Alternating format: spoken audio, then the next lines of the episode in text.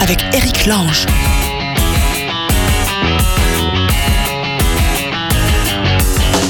Bienvenue tout le monde, c'est Allô la planète comme chaque jour désormais sur le site de Chapka Assurance où vous nous écoutez, vous pouvez nous envoyer bien sûr. Ah oui, si je vous ai pas dit. Envoyez-nous des photos, vous savez j'aime bien ma petite collection de photos avec vous quelque part dans le monde et vous prenez un bout de papier, un post-it, quelque chose, vous écrivez ALP, Allô la planète dessus, avec là où vous êtes, en dessous, hein, tu vois, ALP, Nouvelle-Zélande, je sais pas quoi. Et puis nous, comme ça, on a plein de photos, on peut les mettre sur la page Facebook, sur le site, et, et- c'est sympa, on voit vos têtes, et on est heureux, et on est content, on se sent moins seul, parce qu'il faut vous imaginer, vous êtes là autour du monde, en train de vous balader, de faire des aventures extraordinaires, d'avoir des beaux projets.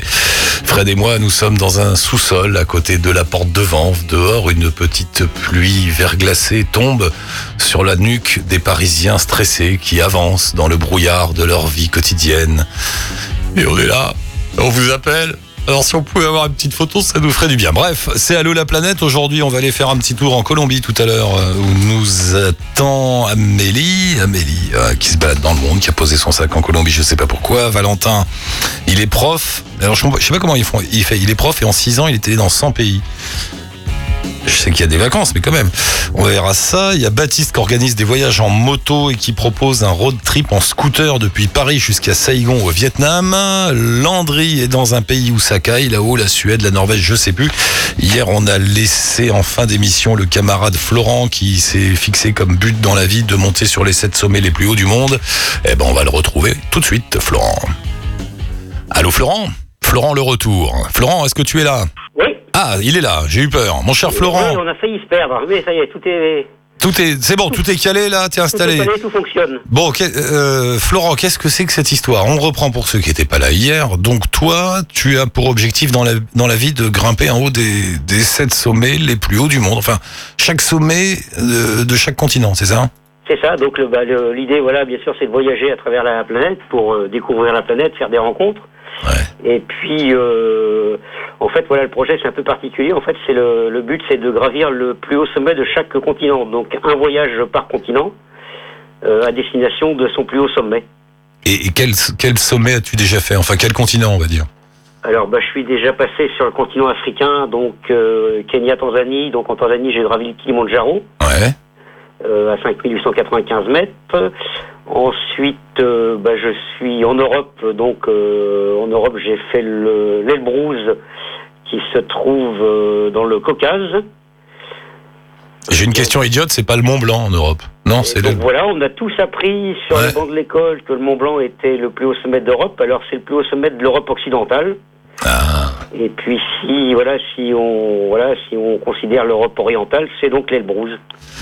Enfin, d'accord. quoi qu'il en soit, de toute façon, le Mont Blanc, forcément, je l'avais déjà fait. Oui, mais c'est pour rigoler le Mont Blanc. On fait, on fait Voilà. quoi, voilà. donc l'Elbrouz dans le sud Caucase et puis après euh, où est-ce que je suis allé? Je suis allé euh, je suis allé en Océanie Ouais. continent Océanie donc euh, Indonésie Papouasie-Nouvelle-Guinée Ils ont un sommet là-bas? Et en Papouasie-Nouvelle-Guinée sur la partie occidentale de, de l'île en fait il y a la pyramide de Carstens Ah bon un joli sommet euh, calcaire qui culmine à 5000 mètres Ah bon Là-bas, ils ont... Ah d'accord, je sais pas. Et voilà, donc euh, en plein cœur de la jungle. Donc là, bah, le- c'était un voyage, euh, une expédition d'un mois dans- à travers la jungle de Papouasie. euh, Wow. avec pendant 15 jours, vie dans la jungle avec les papous. Donc ça, c'était vraiment une expérience extraordinaire. Euh, de rencontrer euh, ces gens-là du, du bout, du, du bout du monde, en fait. hein. Mais attends, juste un mot là-dessus, parce que euh, les Papous, justement, l'Indonésie, il y a tout un territoire qui est difficilement accessible, là, pas, pas seulement physiquement ou géographiquement, mais politiquement. Politiquement, tout à fait, oui, oui bien sûr. Oui, c'est pour ça que l'expédition, elle n'a pas lieu régulièrement. Parce que politiquement, ça, ça bouge beaucoup dans, dans la région. Ouais. Et euh, il y a eu des années où l'accès été interdit aux, aux voyageurs, euh, aux gens comme moi qui font des expéditions là-bas. euh, Ouais. c'est parfois très compliqué. Moi, j'ai fait cette expédition voilà, à l'automne 94, donc il y a déjà bien longtemps. Et quelques années plus tard, l'accès était effectivement fermé pour des raisons. euh, Bah, c'est le gouvernement indonésien qui a pas tellement envie qu'on aille là-bas, quoi. Parce que, ouais. Voilà, bah, cette Mm. partie, cette partie de l'île où moi je suis rendu en Papouasie, c'est voilà, c'est c'est- dirigé un peu par le par le- les Indonésiens et donc il y a des, des conflits parfois. Ouais. Et parce qui euh, explique des fois que les, les frontières soient fermées quoi, pour les touristes. Alors donc, euh, Océanie, Europe, Afrique. Afrique. Euh, ensuite, eh bien, j'ai traversé la planète dans l'autre sens pour aller sur le continent américain. C'est quoi là Donc là, pour compliquer la tâche, ben, on a divisé l'Amérique en deux, nord-sud. Ouais. Donc Amérique du Sud, ben, un voyage au Chili euh, pour une acclimatation euh, sur un sommet, le Chirroplomo à 5400 mètres. Donc ça c'était voilà une euh, petite euh, mise en jambe avant de partir en Argentine euh, sur les, les 6900 mètres de la Concagua. Waouh. Et puis donc après ça c'était l'Amérique du Sud, donc l'Amérique du Nord là c'était destination l'Alaska. Deux expéditions en Alaska d'ailleurs pour gravir le, le Denali, anciennement appelé McKinley. Ouais. Et donc le Denali 6200 mètres. Bon, la première année voilà j'ai stoppé à 6000 mètres donc euh, bah, j'ai T'as recommencé.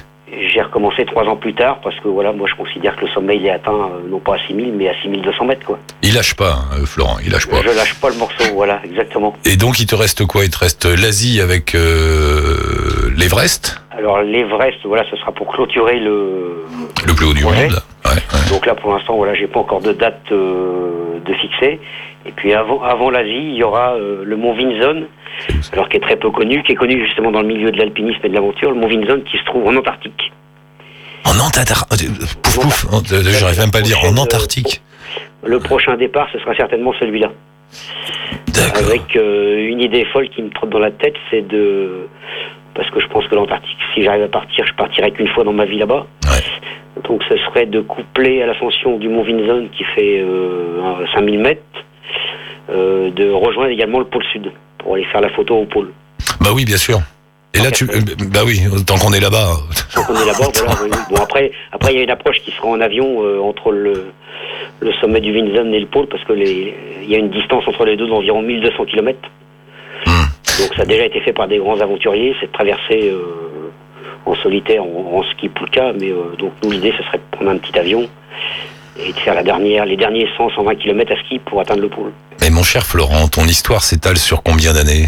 T'as commencé ton pari incroyable. J'ai commencé, euh, j'ai commencé euh, jeune. J'ai commencé ce projet en 1992, Ah ouais. en imaginant que ça irait beaucoup plus vite. Parce que les cinq premiers sommets que j'ai cités là, bah, ça, s'est fait entre 92 et 97. Euh, après, entre, après, je suis allé au Népal, voilà, je suis allé au camp de base de l'Everest en 2000, voir un petit peu euh, de quoi il retournait. J'ai fait quelques sommets au Népal. Et euh, bah là maintenant, voilà, pour finir le projet, bah, pourquoi c'est si long? Parce que ça coûte très très cher pour terminer en fait. Voilà. C'est un projet d'une vie, ça. hein, c'est- un projet d'une vie complètement. euh, Ouais, Mais alors, c'est marrant parce que j'ai été faire un tour sur ton sur ton blog. Il a un blog, on met le lien bien sûr sur le, le- la page d'Allo la planète. Euh, au départ, t'étais charcutier. Ça m'a fait marrer. Je me suis dit mais comment on, comment on passe de la charcuterie au plus haut sommet du monde Alors j'ai ouais, commencé, moi j'ai pas, je suis pas resté très longtemps dans ce métier. Euh, j'ai vite changé. Enfin, je suis resté dans l'alimentaire parce que maintenant je suis chef de cuisine. Ouais. Et donc moi je suis de la région angevine, euh, donc une région pleine en plus, pas du tout habitué à, À la montagne. ouais. à la Ouais. haute montagne. Et puis en fait j'ai découvert la haute montagne par mon métier justement de cuisinier, euh, par des premières saisons qui se sont déroulées en vallée de Chamonix. D'accord. Donc je pouvais pas mieux débuter euh, mon métier de chef de cuisine que dans cette vallée, à côtoyer bah, tous ces hauts sommets, à rencontrer des alpinistes, des himalayistes de renom. Et c'est comme ça que l'histoire a commencé en fait. Mais euh, j'ai une question idiote. Il n'y a rien de plus qui ressemble à un sommet qu'un autre sommet. Une fois que t'en as fait un, bon bah t'es là-haut, euh, il y a de la neige, des cailloux, t'es en gros c'est ça, oui, pour résumer. Il y a rien, il y a personne. Il y a personne, il y a peu de monde en fait. Il y a des fois il y a du monde. Au Mont Blanc il y a du monde par exemple tous les étés. hein. Non mais tu vois ce que je veux dire Une fois que ouais, c'est pour le bon, c'est pour le voyage, pour y aller. C'est pour, le, toute la ouais, déma- c'est pour le voyage. Pour après, bah, c'est parce que ça, bon, c'est des, voilà, ça demande des gros efforts. Donc moi, je suis quelqu'un, voilà, qui, qui aime bien m'engager dans des, dans des grands défis. Donc après, c'est pour voir justement les, euh, jusqu'où on peut pousser l'organisme. En fait, voilà, il y a une petite recherche à ce niveau-là Euh, pour se dire, bah voilà, on va sortir d'un petit peu de sa zone de confort et puis on va, on va. euh, on va essayer de faire des, des efforts euh, entre guillemets surhumains, voir euh, de quoi on est capable Ouais. du, train-train quotidien, quoi, en fait. Et puis après, bah, on, fait, on fait aussi des belles rencontres euh, dans, euh, au, cours de ces voyages, aussi bien entre, euh, entre alpinistes, entre aventuriers, et puis après les, les, les populations rencontrées sur place. hein. J'ai eu la chance de rencontrer les Maasai en Afrique, donc les, Les les, papous. les Papous Papouasies. là-bas, ça c'était vraiment extraordinaire. Ouais. Et je serais curieux de retourner en Papouasie, voir euh, 20 ans après Qu'est-ce que c'est devenu, ouais. ce que c'est devenu. ouais, ouais. Jour, on avait un auditeur qui était là-bas, qui nous disait, ça y est, c'est ouvert, on peut se balader, on peut faire du tourisme, mais ça dépend quand même des moments. Il y a, des moments tendus encore. euh, Ça ouais. dépend des moments, ça dépend des, ouais, des provinces aussi. ouais, ouais. Bon, et alors entre chaque voyage, tu rentres, tu, tu bosses, tu cherches des sous pour repartir, parce que comme tu disais, Voilà, c'est cher, on- les, expéditions bah, comme ça. euh, Entre chaque voyage, je reprends mon activité au fourneau. Alors l'été, bah, je suis, euh, je suis au fourneau, mais en altitude, puisque là, depuis trois années, bah, je travaille en refuge de haute montagne, là, dans la vallée de Chamonix. D'accord. Et, et on peut aller voir toujours à concilier euh, mes deux passions, que sont la cuisine et, et la montagne, en fait. C'est les deux passions Voilà, difficilement, pas faciles à concilier. Je vais vous faire un petit bœuf miroton en haut de la- en haut de l'Everest, ça va pas le faire. Ça va pas le faire, non, non. Là, sur Chamonix, ça marche encore, mais euh, ouais, l'Everest, non, ça marche à moins. Comment il, s'appelle- comment il s'appelle le resto où tu bosses là-bas, euh, dans les Alpes Si jamais on Alors vient. euh, là, euh, cet été, j'étais au refuge Albert Ier. D'accord. un refuge en, en haut de la vallée de Chamonix, euh, au glacier du Tour. Donc là, on a une vue sur le glacier du Tour. On est situé, nous, à 2712 mètres d'altitude. Ouais. Donc c'est un, un refuge, justement, qui est accessible en randonnée euh, euh, pour euh, tout le monde, en fait. Hum. Parce que c'est un sentier. Donc l'été, ben, on a une population un petit peu variée entre les purs alpinistes et puis après les randonneurs à la journée. Ou les familles qui souhaiteraient simplement passer une nuit en refuge pour découvrir euh, Pour voir comment ça fait. pour voir comment ça se passe. Et puis, euh, ils ont la proximité du, du glacier, comme ça, sont... Florent Oui. euh, je te presse un peu, il faut qu'on y aille, le temps file, on doit aller en Colombie. Tu, tu connais la Colombie? Je te présente. Il y a Amélie qui est là. Amélie? Non, elle est pas là, Amélie? Elle est pas là, Amélie? Non, elle est Non, pas la là. Colombie, je connais pas encore. Un Ah. jour, peut-être. Alors attends, on n'a pas Amélie, on a Patrice. Non, qui est là? Attendez, je regarde sur mes petits- Qui est là? Ah, c'est Baptiste. Salut Baptiste. Baptiste. Bonjour. Ah bah tiens, on va, bah, euh, Baptiste, je te présente Florent, dont le but de la vie, c'est de monter sur les sept plus hauts sommets du monde. Florent, Baptiste, Baptiste, Florent, voilà. Bonjour, euh, Baptiste. Bonjour Florent. Et euh, Baptiste, lui, ce- le but de sa vie, c'est d'emmener des gens à moto n'importe où dans le monde. Donc c'est autre chose, mais c'est bien aussi, c'est pas mal. Ah, c'est pas mal aussi, joli projet, oui. Ouais, ouais, c'est bien, et ça marche bien. Bon, et alors mon cher Florent, comment on fait? Bah, On se tient au courant Tu nous, tu nous rappelles de temps en temps tout ça? Eh ben, j'ai des coordonnées, euh, voilà, sur les Quand réseaux par téléphone, et puis je donne des nouvelles quand... euh, Quand ça avance parce que là, j'avance un petit peu, je commence à avoir des contacts pour la suite, donc... Euh, D'accord. faire en 2017, euh, fin d'année 2017, euh, un, un petit coup de fil par, par satellite depuis l'Antarctique. Oh, mais je compte dessus. Pourquoi pas Il l'a dit, c'est enregistré, c'est dans la boîte. Enregistré, c'est annoncé. Salut Florent, à la prochaine. Salut. Ciao Florent. Ciao Euh, Baptiste, ouais, bah on redescend, euh, on redescend sur le sol avec toi, Baptiste. Alors, euh, toi, t'as monté une boîte qui organise des voyages en bateau, c'est ça, Baptiste? Euh, absolument, nous, notre, euh, notre métier, c'est avant tout d'aller dénicher euh, des spécialistes, des agences de voyage locales, souvent des, des expatriés qui ont monté euh, des, des, des- agences de voyage locales qui organisent des, voyages à moto partout dans le monde. Et euh, on met en valeur leur circuit pour euh, faire découvrir leur travail, leur, leur circuit à, à un plus grand nombre et faire voyager partout sur la planète. D'accord, toi, tu fais la promo, la pub de d'expatriés qui ont monté des agences dans le monde. Voilà, voilà, voilà. Mais, mais est-ce que tu y vas, toi Bah, jamais assez, jamais assez, mais là vous avez de la chance, vous m'attrapez pendant que pendant que je suis sur Paris, mais oui, ça, ça nous arrive assez souvent justement pour aller euh, labelliser ces agences, d'aller les rencontrer, euh, d'aller s'assurer que la qualité de, de, de, de leurs itinéraires, de, de leurs véhicules, de euh, le niveau de leur passion, euh, d'aller les rencontrer sur place, comprendre comment ils travaillent et ce qu'ils font pour euh, pour d'autant mieux les les, les mettre en valeur euh, sur Internet.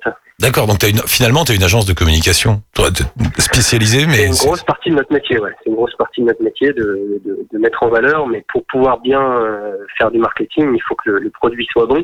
Ouais. Et, euh, et le produit chez nous, euh, ben, on a la chance que ce soit des vendeurs de rêves et des, des organisateurs de voyages qui soient euh, basés un petit peu partout. ça, ça marche de mieux en mieux, tout ça, non? Le tourisme, le voyage, euh, toi qui es dedans?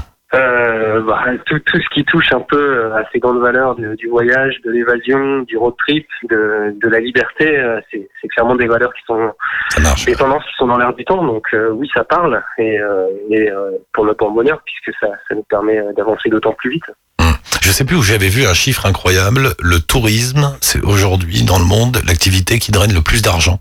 Le chiffre d'affaires le plus important devant le pétrole et devant l'armement. C'est le tourisme. C'est incroyable. hein.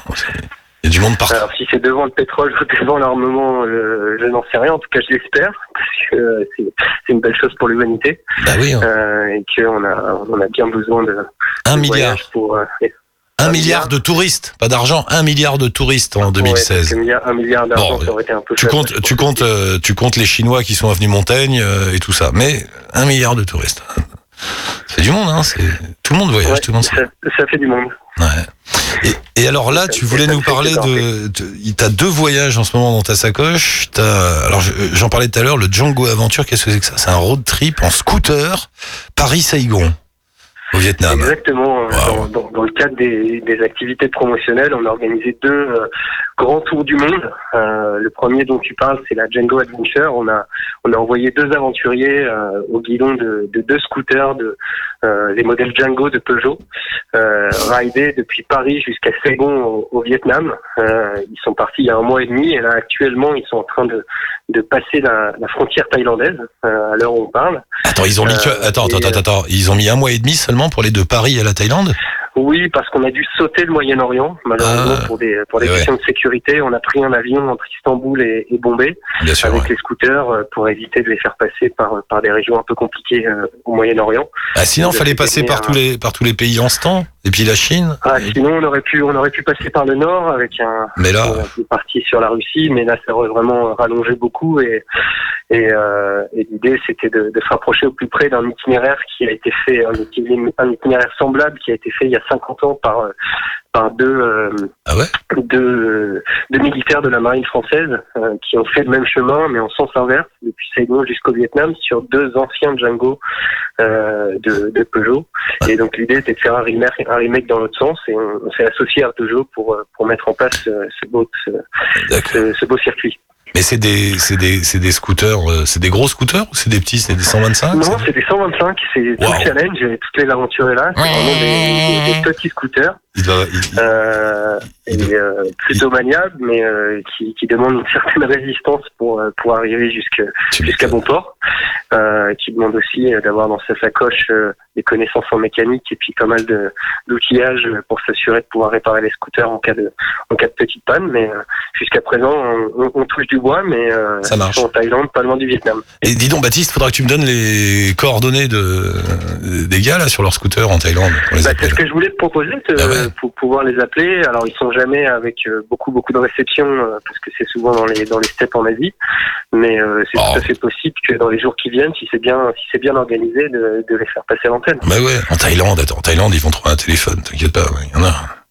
D'accord. Bon bah attends, tu- sais quoi, tu m'envoies un petit mail euh, ou euh, je sais plus comment c'est parlé, c'était par mail ou par Facebook. Non, par mail. Bah envoie-moi un petit mail avec leurs coordonnées puis j'essaierai de les joindre.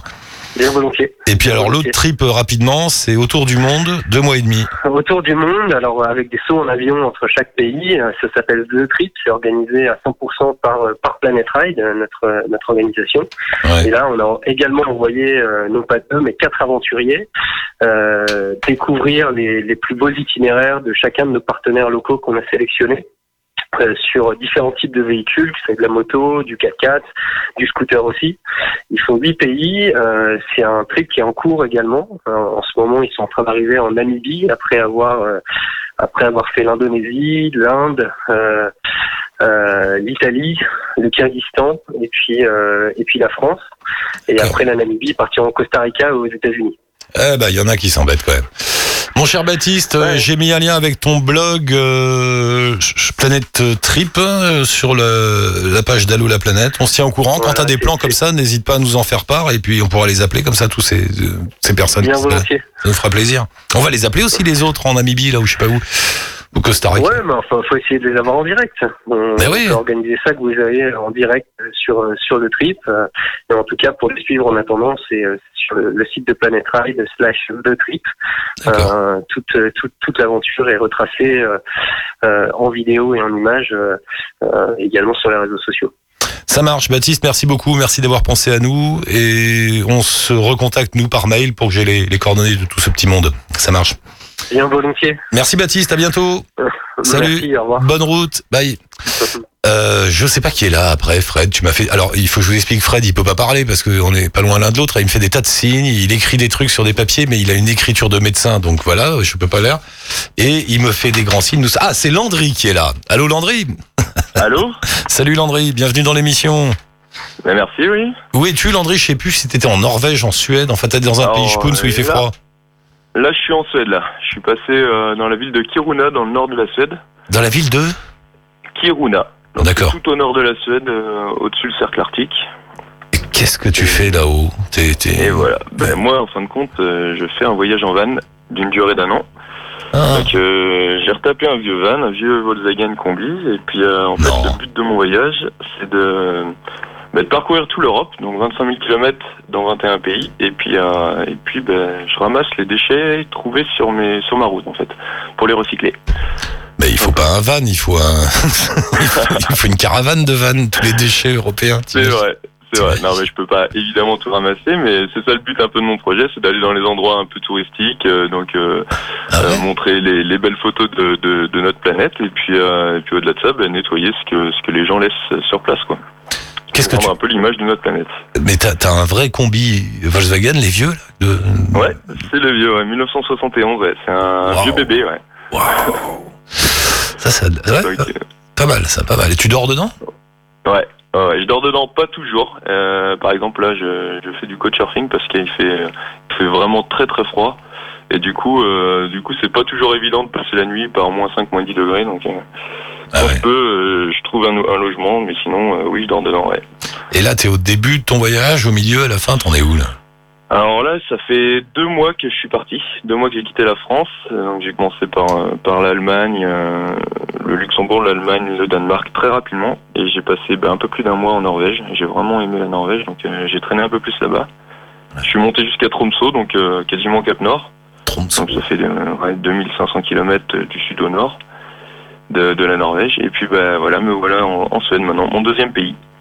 Et, et, et après, comment tu vas faire là-haut? Tu vas faire une boucle quand tu arriveras au Cap Nord Ouais, voilà. tu redescendras, direction. Voilà, je, re- je redescends par, euh, par Stockholm en Suède, je prends un ferry, je rejoins le continent en Estonie, et là je descends jusqu'au sud de l'Europe, donc euh, vers la Grèce.